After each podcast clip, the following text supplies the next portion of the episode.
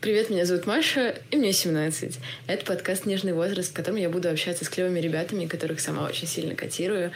Здесь я буду стесняться, задавать глупые вопросы, переживать и очень нелепо смеяться. Ну, поехали.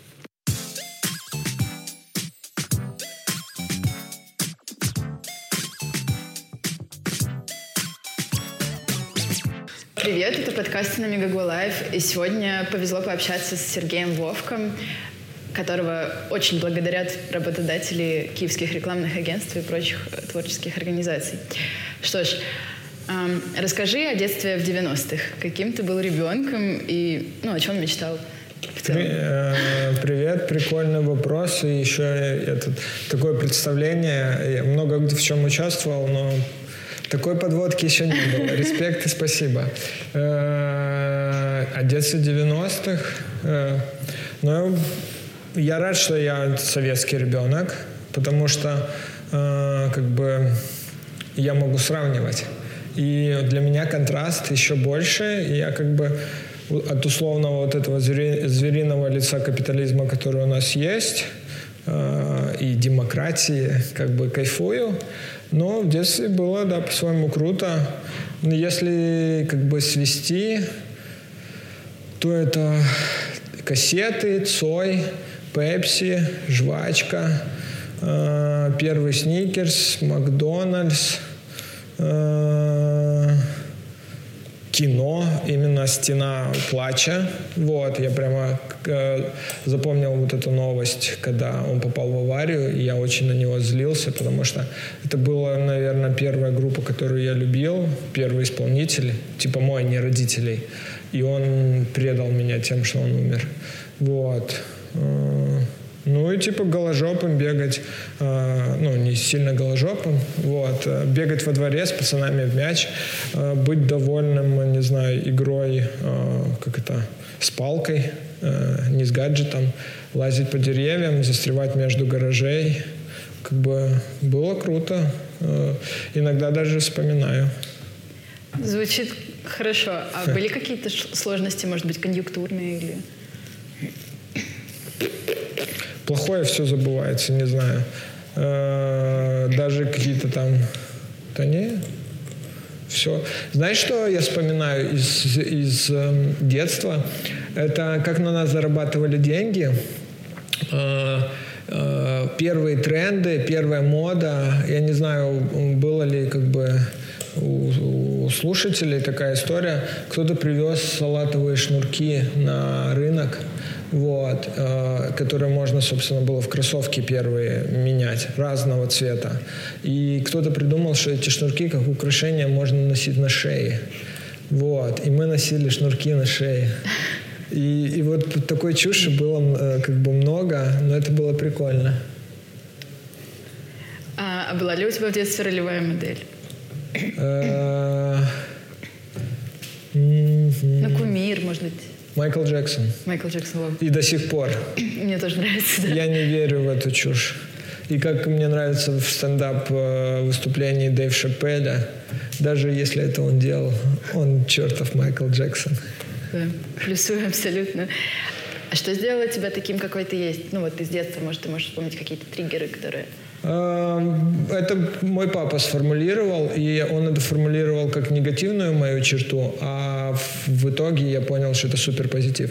Я всегда пробовал разное.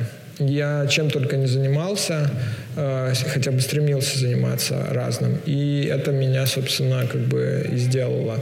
Я так и оказался в рекламе только благодаря тому, что почему бы не попробовать, да, что-то новое, что-то интересное. И типа хопа, э, потом я еду учиться за границу в топовые, в топовое учреждение, вот, становлюсь профессионалом и потом как бы появляется идея кама, да, э, как бы повторяя мой опыт, и все, и как бы я нахожу ну, призвание на всю жизнь, э, как бы не работу, а дело жизни, да, дело мечты, только потому что я и джиу-джитсу пробовал, и типа, и, и был рэпером, и гранжем потом, и так далее, и тому подобное. Именно пробуя разное э, в поиске себя. А, хорошо. Расскажи о своих первых проектах. И были ли у тебя факапы? Вот это самое важное. Ну, первый, первый проект, который вот как самостоятельный, э, не, наверное, знаешь, какой классный первый проект? Это было у нас с другом в Харькове.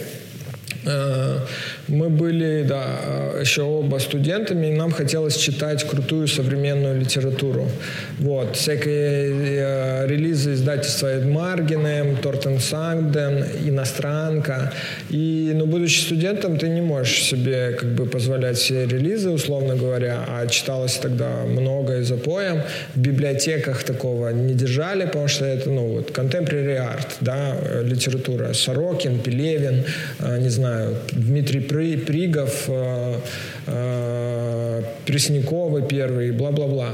Вот. И мы договорились в Харькове, когда я учился в Юракадемии, с одной э, палаткой э, на рынке, где была самая топовая, классная э, литература, о том, что мы как бы будем писать, на их э, рецензии книжки в свой блог. Мы завели блог Поп 3000, э, друг умел кодить, он сделал первый, э, ну, прототип блога, тогда еще как бы блогов особо не было, вот как мы привыкли там Live Journal и так далее, что каждый может завести. Это был типа как, как сайт. Вот. И мы брали у них книжки, бесплатно их читали, писали рецензии, возвращали. Вот это как бы первая история как бы первого проекта которая меня привела к тому, что я в свое время потом в журналистике работал и публиковался в GQ и так далее. То есть оно как бы э, наматывалось.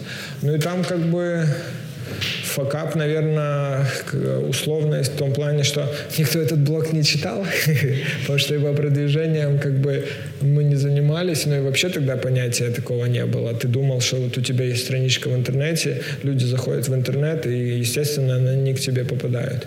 Вот, если они как бы задумываются, да, о каком-то релевантном тебе предмете, как, например, рецензия на современную литературу. Вот. А следующий такой проект, который вот как бы придал мне почву для уверенности э, делать что-то, да, уверенность в себе, в, как в запуске брендов. Это был э, вот этот э, формат, который, как бы не постесняюсь сказать, что я первый при, привез э, в, в Украину э, э, утренних лекций. Вот. В Нью-Йорке я был на аналогичном мероприятии Creative Mornings. Э, там выступал чувак из э, Фейсбука, Джили, и я работал в рекламном агентстве, и будучи сотрудником э, агентства, где много людей, я знал, что нам реально не хватает вдохновения, но у нас есть как бы рабочая рутина, и мы после как бы работы куда-то на лекции не сильно будем вырываться. А на Э, как-то а утром, наоборот, перед работой. Это самый классный формат.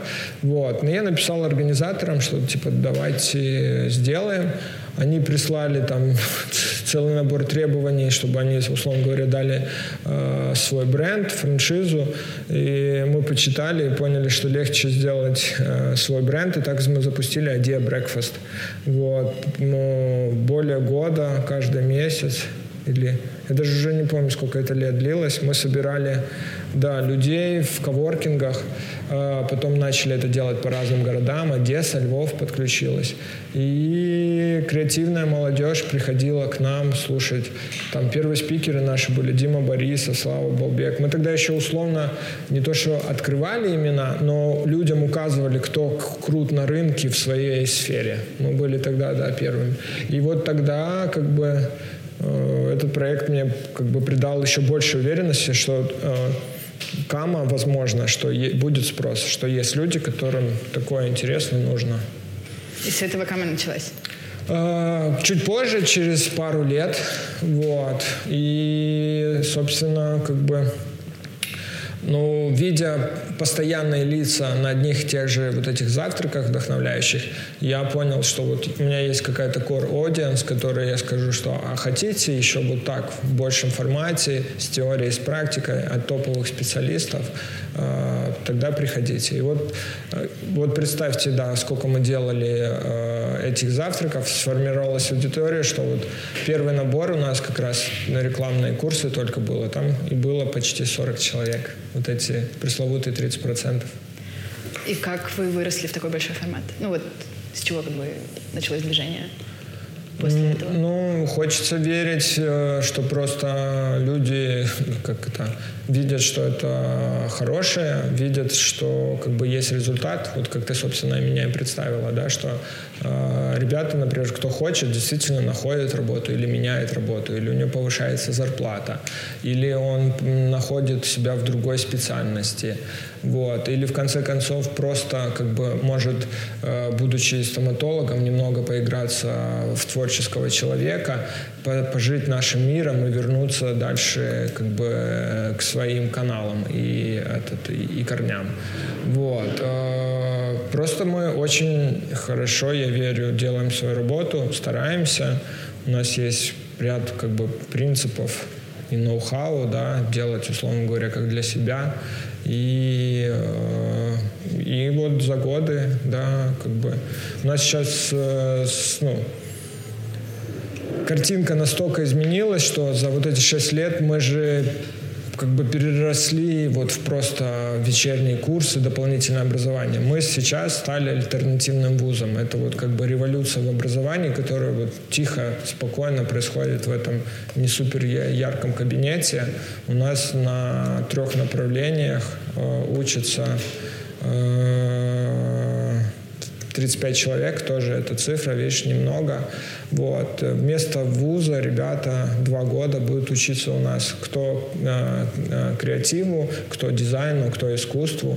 И дальше как бы э, будут всего лишь за два года э, молодыми, готовыми специалистами для индустрии. То есть вот это, да, главный big fucking deal. И как бы если мы это делаем, если у нас есть аудитория, как бы это все говорит за себя. То есть я как бы we work hard. А какие цели перед вами стоят дальше? Вот о чем, чего бы тебе хотелось больше всего? Э, хотелось бы, чтобы Кама не только там, не знаю, вот этим образом в голове, который есть при слове нас, да, как бренд, вот, она стала как бы э, вот физически такой же вот мощной, сильной, э, полноценной, я имею в виду с точки зрения здания, общежитий, э, мастерских и так далее, вот, э, для того, чтобы э, это уже как ну, с корнями мы стали, как это, ну вот как есть вот это, знаешь, ну, что я вижу себя. Вот все говорят, кра, э, красный корпус э, Шевченко красится. Вот я хочу, чтобы все обсуждали, что типа у Кама э, на фасаде э, новое граффити от такого-то художника, там, не знаю, Шепард приехал, да, и сделал свой обей тегинг как бы у нас, и это было новостью для всех. Ну и эм, опять же по запросу то есть хочу, чтобы мы э, вот, как можно быстрее э, стали вот таким полноценным физическим вузом э, с своим отдельным большим зданием. Вот. Также я хочу, чтобы мы могли при помощи наших преподавателей закрывать тот спрос, который у нас есть с другого мира. К нам и так ездят с СНГ, но у нас реально много людей хотят из Европы. У нас девочка из Мексики один раз доставала нас письмами, хотела приехать учиться. Эмираты и так далее. То есть э, еще международное образование. К нам же ездят э, учиться медицине, там, не знаю, э, педагоги будущие и так далее. Пусть учатся у нас креативу. У нас есть уже свой голос, у нас есть как бы много имен, много наград, много крутых уже кейсов, которых как бы знают э, за пределами нас. Вот. Иностранные студенты и свое здание э, как-то вместо Шевченко. Мог бы ты выделить в этой культуре, ну вот в киевской богеме, э, кого-то или что-то очень-очень яркого? Вот что за последнее время впечатлило тебя настолько, что ты там долго не мог отойти? Знаете, вот я, например, бы сказал, чего мне не хватает точно. Я хочу какого-то нам, э, ну, нам, я бы хотел побольше писателей, таких как бы э, злободневных, побольше качественного кино. Ну, вот они сейчас, наши ребята, тоже делают, там, Вова Яценко старается с э, Ламлайта, вот. Эм, театр. Мне очень хочется Кирилла Серебренникова здесь какого-то местного. Вот потому что, ну, как бы Троицкий, вот, но он же один и, и как бы и немного может, как бы вот хочется, да, вот в этой сфере я бы хотел кого-то найти еще крутого, по, по. Вот, видишь, я тебе ответил на, на, так, что кого бы я хотел найти крутых. Да, очень. Прямо я сейчас читаю книжку Сальникова, по которой Серебренников будет снимать книжку. У меня просто отвал челюсти какая-то литература. Там и сатира, и философия, и как бы социальный срез, и метафизика, и, и вот какой-то такой бытовой юмор, где человек пишет э, как бы о том, о возмущении персонажа, что на него лает собака, такими фразами, что ты не можешь, э, ну, ты живот надрываешь. Я хочу у нас тоже такого. Но это как, вопрос времени, плюс, может, мы курсы заведем такие. Поучим, да. А, ну, какой ты можешь дать совет тем, кто, допустим, только закончил школу или там резко решил сменить профессию и хочет вот тоже там стать частью этого всего и добиться вот таких высот?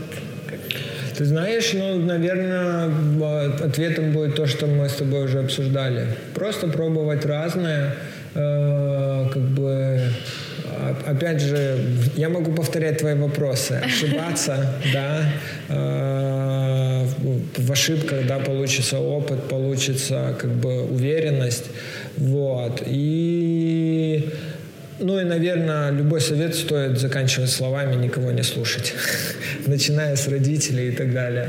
Вот. У каждого как бы свой путь. А, но я вот свои, простите, 36 лет могу пафосно сказать э, молодой аудитории, что я, блин, тупо уверен, что каждый человек может достичь чего угодно, если он искренне знает, что это, и как бы будет работать в этом направлении. Я просто много чего уже видел, как I have seen some shit и done some shit, вот. Но я просто уверен, что каждый человек может быть кем угодно, достичь чего угодно, если вот как бы feel your heart полностью в этом направлении. Вот. И когда ты молоден, ты можешь такой чуши поверить, и все тогда получится. То есть не, не стоит думать о всяких там вещах э, типа эм, оплачиваемость труда. Ты знаешь, ну это э, оно все приходит. Э, как это секс and cash theory есть, да, типа работа, которая приносит э, как бы деньги, которые удовольствие. И, и как бы я думаю, что вот через поиски можно найти вот не работу, а призвание, а там оно, оно там все идет вместе. Вот тоже я по своему окружению вижу, что, э, ну, короче, единственное, что, чтобы никто не забывал, что всегда есть момент, где надо порвать жопу и хорошо потрудиться.